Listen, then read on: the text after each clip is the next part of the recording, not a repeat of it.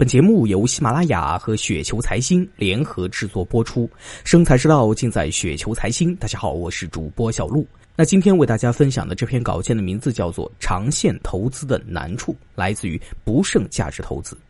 最近呢，我在思考做长线投资有哪些难处呢？怎么才能够解决这些难处？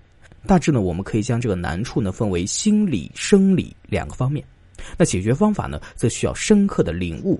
投资的本质，那从心理方面来看，第一点呢，就是受制于惯性的思维，就像是短期购买股票上涨了呢，很多人都会进行获利了结，是因为害怕失去已获得的利润。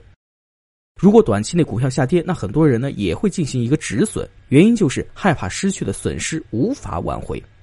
第二点，受制于从众思维。如短期内听闻某个股票会上涨或下跌的时候呢，则会盲目的买入或者卖出。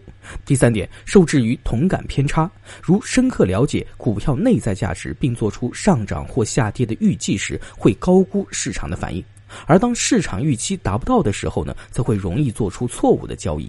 那我们再来从生理的方面来看，第一点，人的耐心呢是有限的，长线投资需要忍耐数年才能获得收益。第二点，人的情绪呢是习惯性的在波动的，长线投资需要抵御情绪的波动。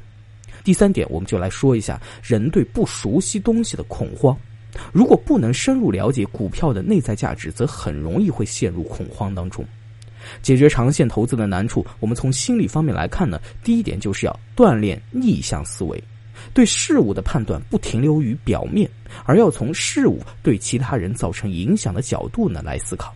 第二点，锻炼独立思考，对事物的判断呢要有自己的一个见解，其他的信息呢都只能够作为参考。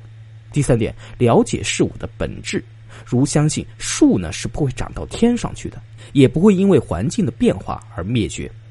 解决长线投资的难处，我们再从这个生理上来看啊。第一点。